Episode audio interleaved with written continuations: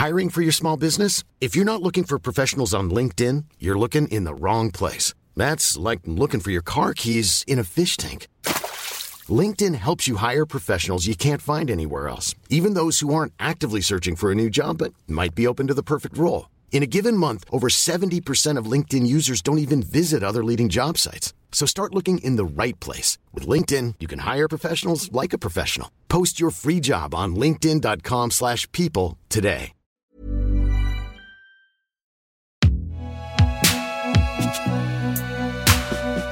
Un podcast Binge Audio. Si vous voulez, je la prends si vous voulez être tous ensemble sur la Ah, photo. euh, non, c'est juste pour lui. Allez, rapproche-toi vite, vite. Allez, voilà, au début, au début. Un, deux, trois, cheese. Cheese. C'est bon. Cheese. Euh, tu prends ton sac, Léon On est là voir quel est le numéro de ta classe. C'est dans quelle classe est-ce qu'on doit aller? Ah, la classe. Regarde, hein, moyenne section, classe 1, classe 6 Siboni Mazan. Non, cascade, c'est Adela. Adam. Tu vois? C'est classé ça.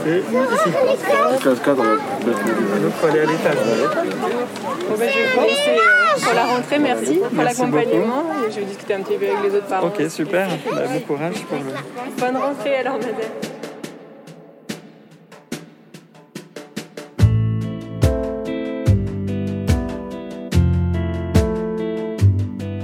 Pour ma part, j'ai toujours fait pour le mieux pour les élèves, les enseignants, les parents. J'ai essayé de me rendre disponible au maximum pour chacun, toujours répondu positivement à un service que l'on me demandait.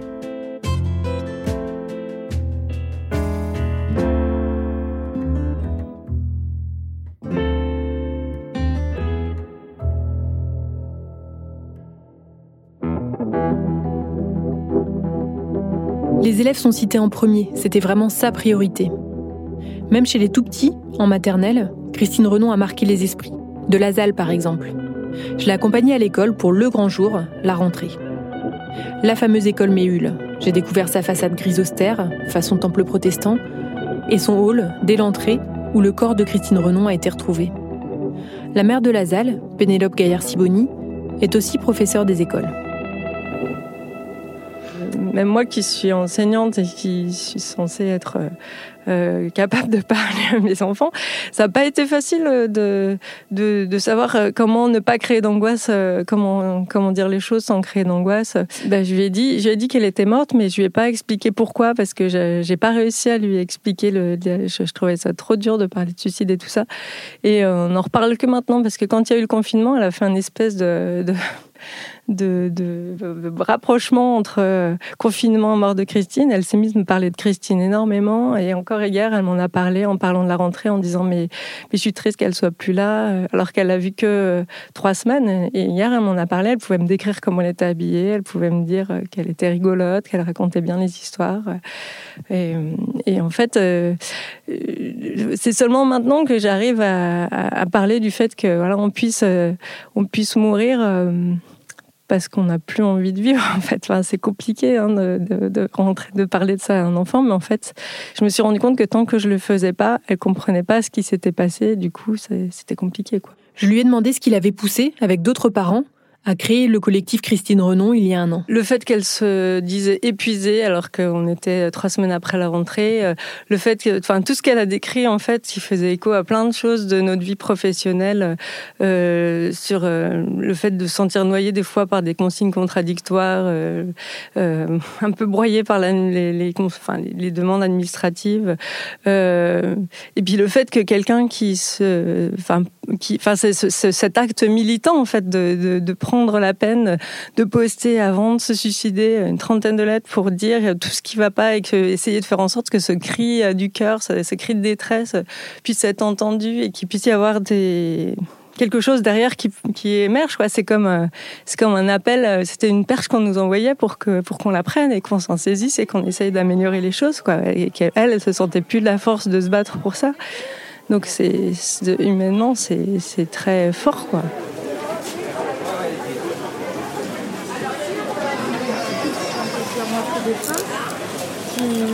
tu combles les trous. Bah oui. Bonjour. On organise une marche le 26 en souvenir de Christine. Alors, non, Méhul, ça va être euh, le point d'arrivée. Ah oui, d'accord. Le collectif Christine Renon appelle à une marche contre l'oubli pour la jeunesse et l'éducation ce samedi 26 septembre. Les bénévoles l'annoncent au marché de l'église de Pantin. Parmi eux, il y a Aurélie Lejeune, membre du collectif et représentante des parents d'élèves l'an dernier.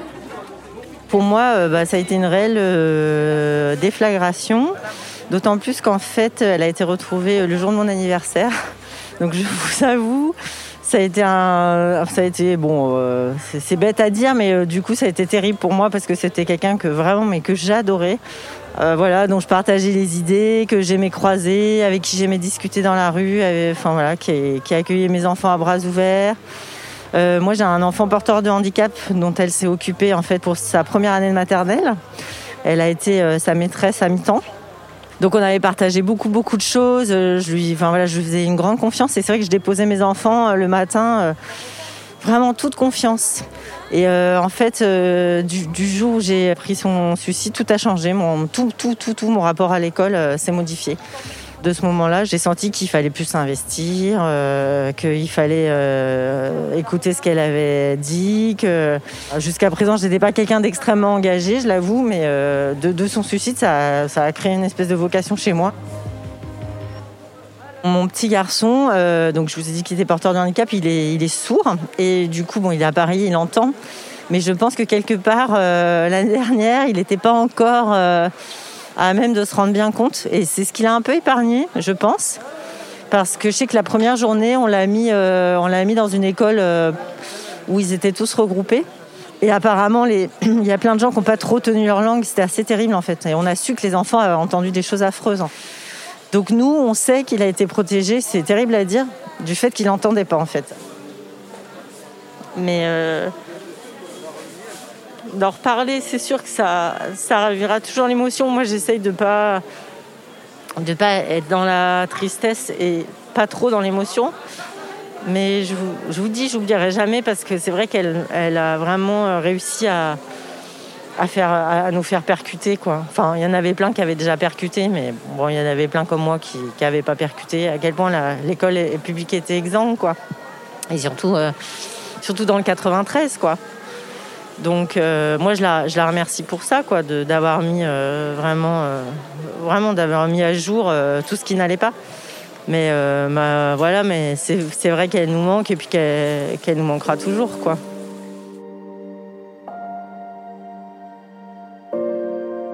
Le suicide de Christine Renon a eu l'effet d'un électrochoc.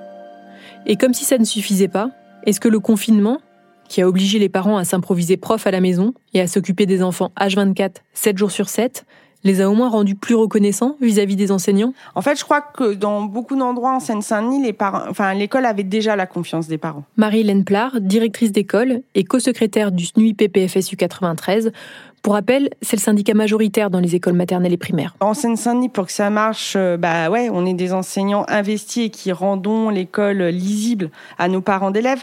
C'est-à-dire qu'à un moment, on a pu aussi un peu plus rentrer dans les maisons parce que la relation de confiance, dans beaucoup d'endroits, elle existait déjà. Après, j'ose espérer, parce qu'on a aussi, euh, comme toute euh, région de banlieue parisienne, on a aussi des villes qui se gentrifient avec des gens qui ont beaucoup d'idées sur l'école et qui savent faire beaucoup mieux que les enseignants. J'espère que eux, voilà.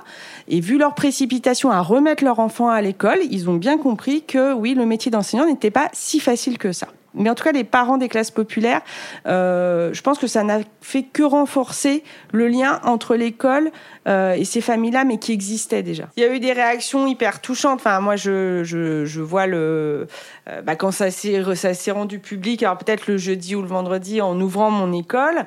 J'ai vu débarquer euh, plein de papas et de mamans d'élèves qui venaient euh, s'enquérir, savoir si j'allais bien. Et que surtout, fallait pas, fallait que si on en avait besoin, et, que si on nous embêtait, eux, ils allaient dire qu'il fallait arrêter de nous embêter. Enfin voilà, donc c'était même plutôt sympa par rapport à ça. Après, d'un point de vue institutionnel, bah, il n'y a pas eu grand-chose, pour ne pas dire rien. Pourtant, l'inspection générale de l'éducation nationale a été missionnée suite au suicide de Christine Renon. Son rapport, publié en octobre 2019, pointe le manque de formation, notamment concernant les attouchements entre enfants. En seulement trois semaines d'école depuis la rentrée, Christine Renon avait dû gérer trois affaires. Et visiblement, la troisième a été celle de trop.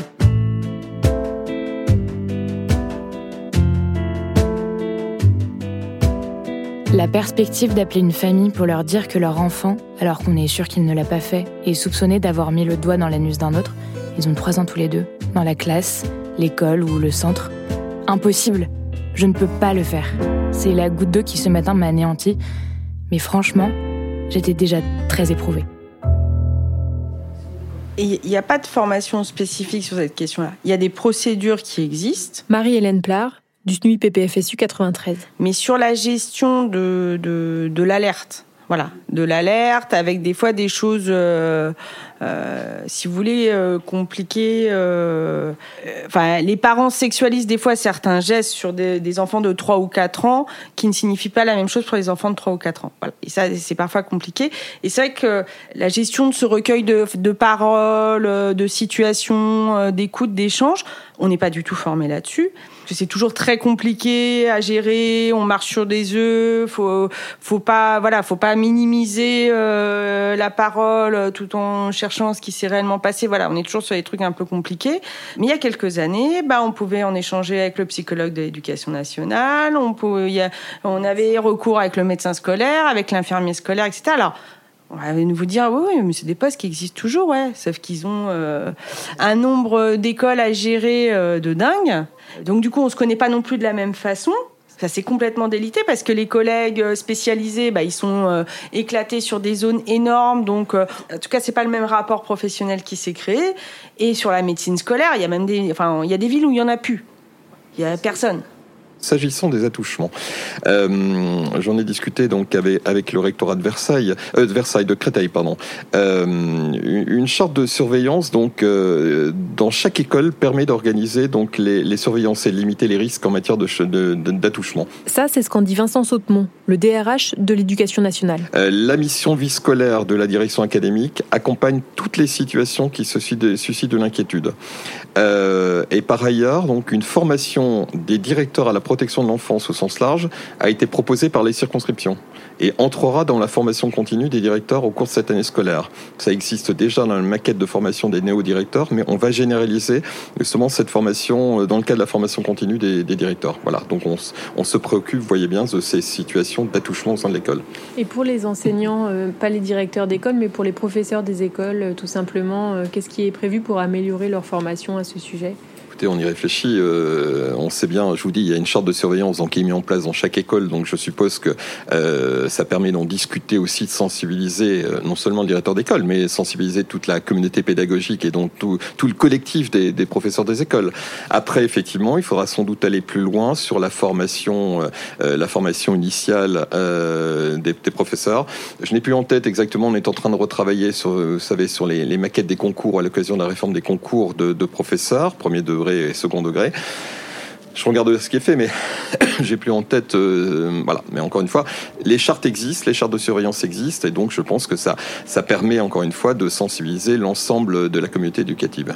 Alors j'ai justement demandé ce qui est fait à mon ami jeune professeur des écoles en maternelle, Thibaut, qui lui l'a encore bien en tête.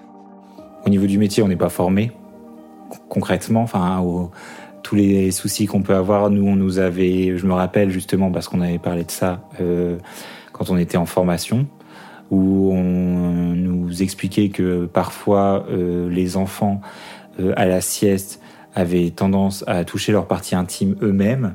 On nous a parlé de l'hypersexualisation des enfants pendant. euh, Enfin voilà, c'était un cours de une heure. Et après, on nous a dit, ben, si vous avez la moindre question, il y a un site euh, belge qui s'appelle euh, Yapaka ou euh, Yaka, je sais plus vraiment le nom. Voilà, enfin, point. Entre enfants, on n'est pas du. Enfin, non. J'avoue que, ouais, c'est hyper stressant de savoir que si ça arrive, je saurais pas comment réagir. Je pense que j'appellerai mes collègues en espérant avoir une bonne, euh, une bonne équipe. Euh, sur le sujet des attouchements, moi, en tant qu'homme, je sais que c'est quelque chose auquel je suis extrêmement vigilant.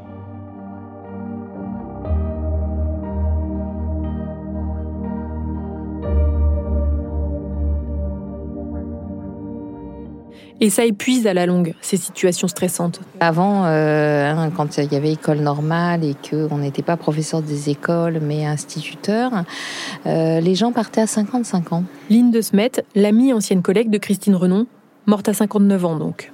Et euh, très très souvent, euh, cette année, depuis son suicide, je me suis dit, bah, si ce statut-là avait été conservé, ça, elle serait partie à la retraite depuis trois ans. Et euh, ça, je pense que c'est pas euh, non plus pour rien que euh, les enseignants pouvaient partir à la retraite à 55 ans. C'était quelqu'un qui passait beaucoup par l'écrit, donc ça c'est un premier point. Et puis je crois que c'est une des dernières phrases de sa lettre résume assez bien sa volonté, c'est que elle demande à l'institution de ne pas salir son nom.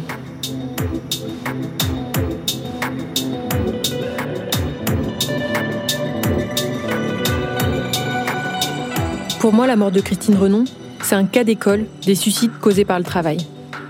Cet épuisement professionnel, ce stress, ce sentiment de solitude face à la montagne de tâches à accomplir, puis la dénonciation en bonne et due forme de tout ce qui l'a poussé à bout dans cette lettre adressée à son employeur, et enfin le suicide sur le lieu de travail, la responsabilité de l'État est indiscutable. Christine Renon était une bonne prof. Jusqu'au bout, elle a donné une sacrée leçon à l'institution.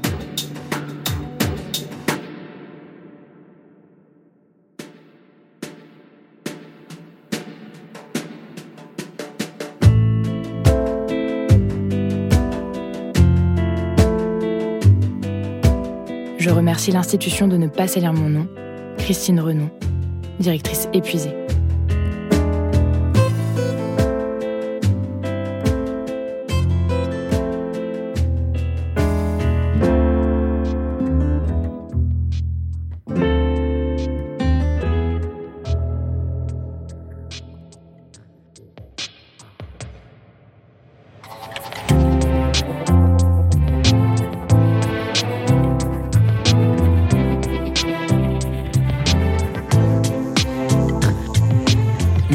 À Rosane Le Saint et à Geoffrey Puitch pour cette série. Un grand merci également à Dominique Renon, Anne Pierre, Lynn de Smet, Caroline Marchand, Marie-Hélène Plard et au collectif Christine Renon pour nous avoir chaleureusement ouvert leurs portes. Programme B, c'est un podcast de Binge Audio préparé par Lauren Bess. Abonnez-vous sur votre appli ou votre plateforme préférée pour ne manquer aucun de nos épisodes. Facebook, Twitter, Instagram si vous voulez nous parler. Et à lundi pour un nouvel épisode.